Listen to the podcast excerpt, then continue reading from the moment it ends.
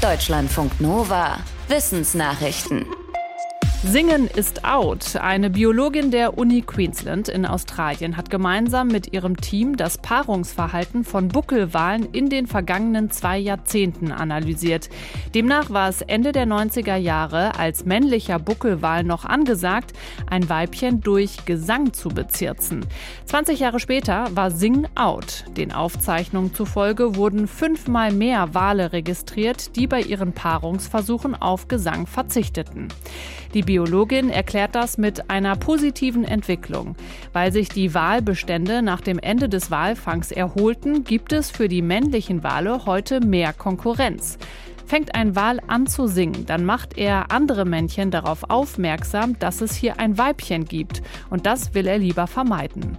Kommt es doch dazu, dass ein Konkurrent auf das anvisierte Weibchen aufmerksam wird, kann es ungemütlich werden. Buckelwale rammen sich dann gegenseitig und hauen sich mit ihren kräftigen Vorderflossen.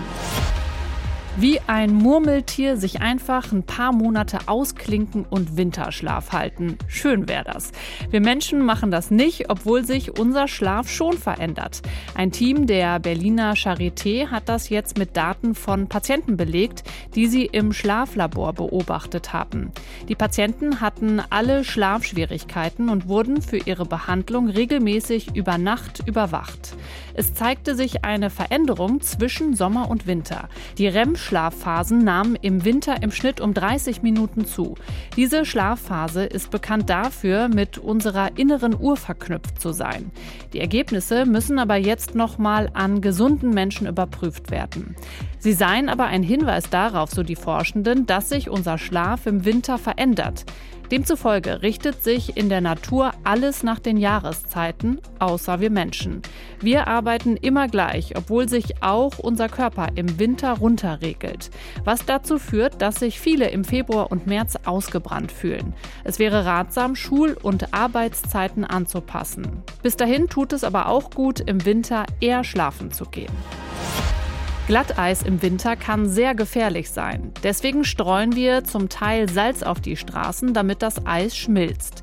Diese Methode ist aber arbeitsintensiv, kostet Zeit und ist schlecht für die Umwelt. Es gibt auch Technologien für beheizte Straßen, die aber ist für längere Strecken extrem teuer.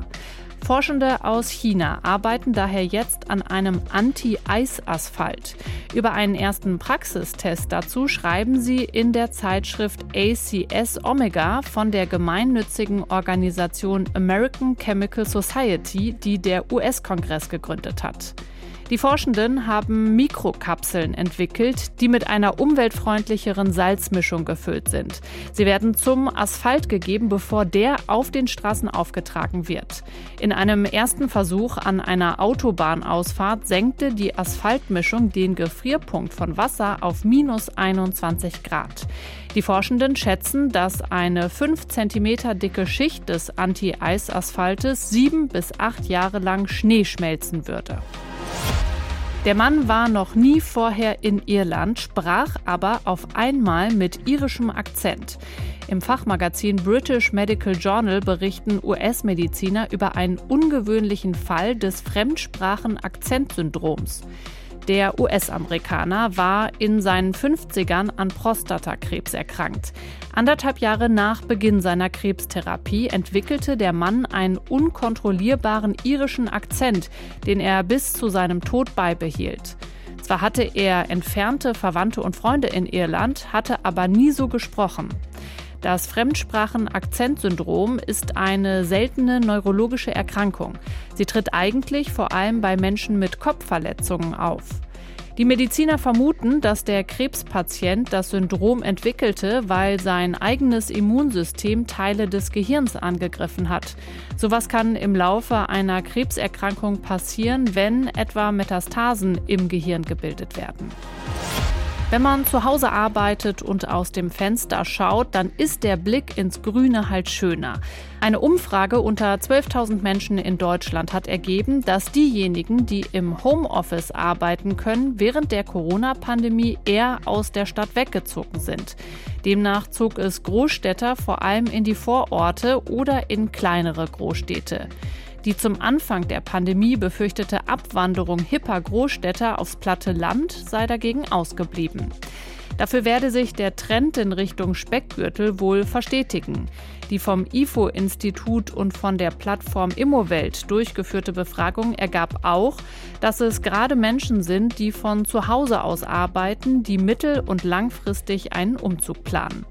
Dabei sei nicht nur Ruhe oder mehr Grün ein Argument, sondern zunehmend auch die Kosten. Die Zahl derjenigen, die ihre Wohnkosten als Belastung empfinden, ist auf 20 Prozent gestiegen. Ein Krieger, ein achtäugiger Welpe und ein getarnter Ast. Die Neuentdeckungen, die Spinnenforscher in Australien gemacht haben, klingen wild. Insgesamt drei Spinnenarten haben sie bei einer Expedition in den australischen Alpen entdeckt. Eine Riesenkrabbenspinne, die eine Art Kriegsbemalung an den Beinen und eine Art Schild auf der Brust trägt, um Feinde abzuschrecken. Dann fand das Team eine nur drei Millimeter kleine Springspinne, die wie ein achtäugiger Hundewelpen ausschaut. Und eine Wickelspinne, die kleinen Ästen zum Verwechseln ähnlich sieht. Die Entdeckungen wurden im Rahmen einer sogenannten Buschblitz-Expedition gemacht. Das sind Expeditionen, die zum Ziel haben, neue Arten im australischen Outback zu entdecken. Es wird davon ausgegangen, dass drei Viertel der Arten auf dem Kontinent bisher unbekannt sind. Was aber unbekannt ist, kann nicht geschützt werden. Deutschlandfunk Nova